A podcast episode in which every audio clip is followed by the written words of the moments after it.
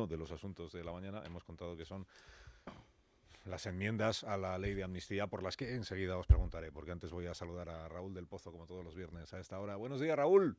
Buenos días, ¿Qué Carlos. tal? ¿Cómo estás? Bien, ¿Cómo está bien. Eh, te he mencionado en la revista Llueve prensa. sobre los cristales. Ah, muy bien. Eh, que te he mencionado en la revista de prensa, la columna de hoy que, del mundo sobre Felipe, ¿eh? que lo sepas. Ah, muchas gracias. Ah, si alguien te dice, ha hablado de ti así, no, que, que sepas que ha sido pa- para, bien, para bien. Bueno, cuando tú quieras, que empiece vivo el vino. Podemos nació el día 17 de enero de 2014.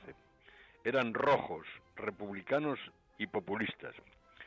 Fue la revolución de mayo en la Puerta del Sol y llegaron al gobierno. Los de mayo de París no consiguieron ni un conserje. Los de Podemos lograron cinco ministros. Transformaron la indignación en cambio. En las elecciones europeas de ese mismo año lograron cinco diputados. En las generales de 2015, 69 escaños. De sus cinco fundadores no queda ninguno. Fueron purgados, no creo que fueran fusilados. Estuve en una de sus primeras asambleas. Decían sí se puede como si rezaran. Eran un soviet de profesores sin obreros.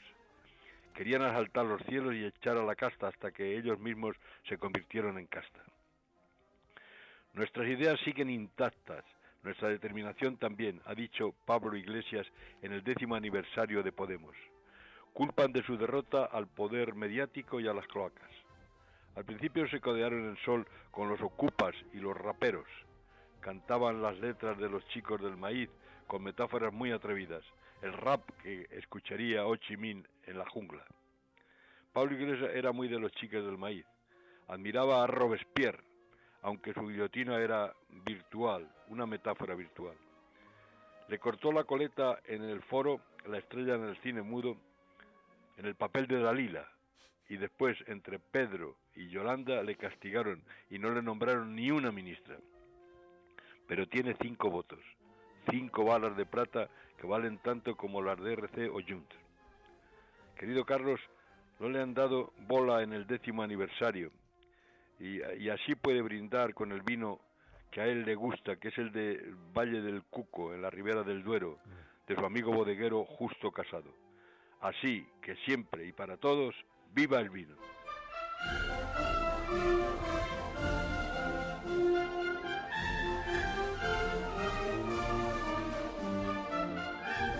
Raúl del Pozo sabe qué vino es el favorito de cada uno de los protagonistas de la actualidad y de la vida política.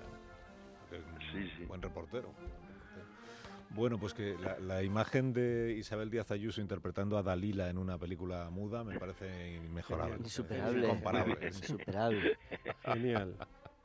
Que tengas un Muy gran bien, fin de semana. Raúl. Pablo Iglesias sería Sansón, claramente. ¿Qué, se- qué Claro, sería claro, yo, claro. ¿Qué sería yo sin ti?